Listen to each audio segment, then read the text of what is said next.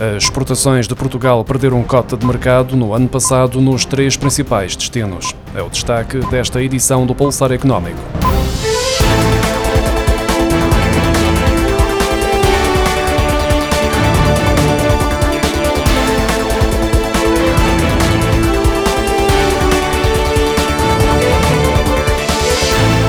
O ano passado em Portugal foi sinónimo de um crescimento bastante significativo das exportações a um nível que nunca tinha sido registado na economia nacional. O país exportou cerca de 80 mil milhões de euros em bens, mais 23% do que o registado em 2021, o equivalente a 33% do PIB.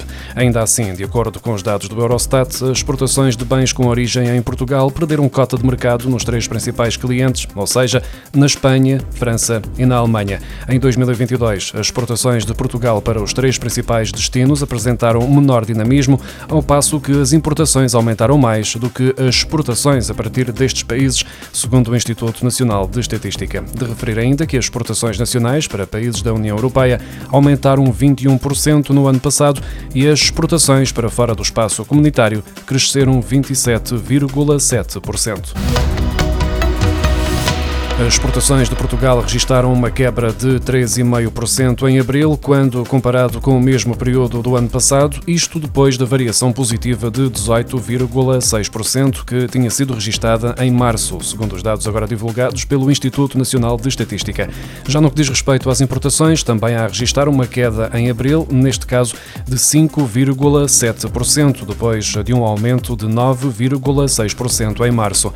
O INE sublinha que desde os primeiros meses meses de 2021 que não eram registados decréscimos nas transações de bens de Portugal com os mercados externos. A taxa de desemprego na Organização para a Cooperação e Desenvolvimento Económico manteve-se em abril nos 4,8% pelo quarto mês consecutivo, o mínimo histórico desde a série estatística iniciada em 2001.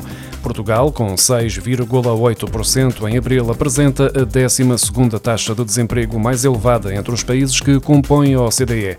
Entre os vários países, o desemprego jovem entre os 15 e os 24 anos caiu 3 décimas em abril para 10,2%, próximo do valor histórico histórico mais baixo que foi registado em 2005. O desemprego caiu em 14 países da organização, manteve-se estável em 10 e aumentou em 9. O número total de desempregados na OCDE caiu para 33 milhões e 40 mil, face aos anteriores 33 milhões e 160 mil, muito próximo do valor histórico mais baixo que foi registado em julho do ano passado.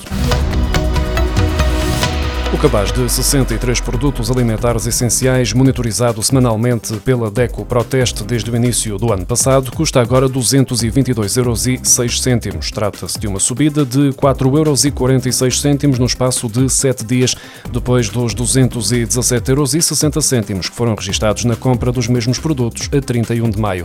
Se a comparação deste valor for feita com o mesmo período do ano passado, o preço subiu 20,77 euros, o que corresponde a um acréscimo acréscimo de 10,32%. Há um ano, comprar exatamente os mesmos 63 produtos custava 201,29 euros. Na semana passada, os três produtos que registaram os maiores aumentos de preços em termos percentuais foram a courgette e as ervilhas congeladas, ambas com um acréscimo de 15% no valor de venda ao público, e o azeite virgem extra, que ficou 13% mais caro.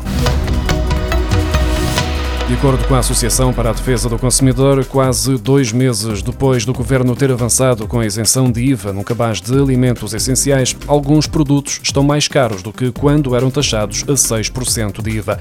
É o caso dos brócolos, que estão 27 cêntimos por quilo mais caros atualmente do que na véspera da entrada em vigor da medida a 17 de abril. O cabaz de 41 produtos alimentares com IVA a 0%, monitorizado pela DECO Proteste, custa agora 131,06 euros são mais 99 cêntimos do que o valor registado na semana anterior.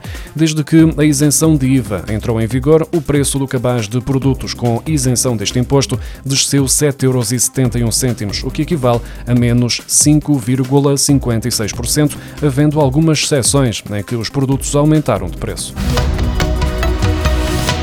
Autoridade Tributária e Aduaneira retomou o sorteio Fatura da Sorte. Durante os meses de junho e julho vão ser recuperados todas as semanas os sorteios regulares e extraordinários relativos ao primeiro semestre. Os sorteios que estavam em atraso, referentes às quatro semanas de janeiro, foram realizados na quinta-feira com a atribuição de quatro prémios em certificados do Tesouro no valor de 35 mil euros cada. A consulta dos cupões premiados está disponível no site É Fatura e na aplicação para smartphone após a autenticação com o número de contribuinte e a senha do Portal das Finanças. Os premiados são notificados por carta registada com aviso de recepção. Para participar, basta pedir faturas com o número de contribuinte.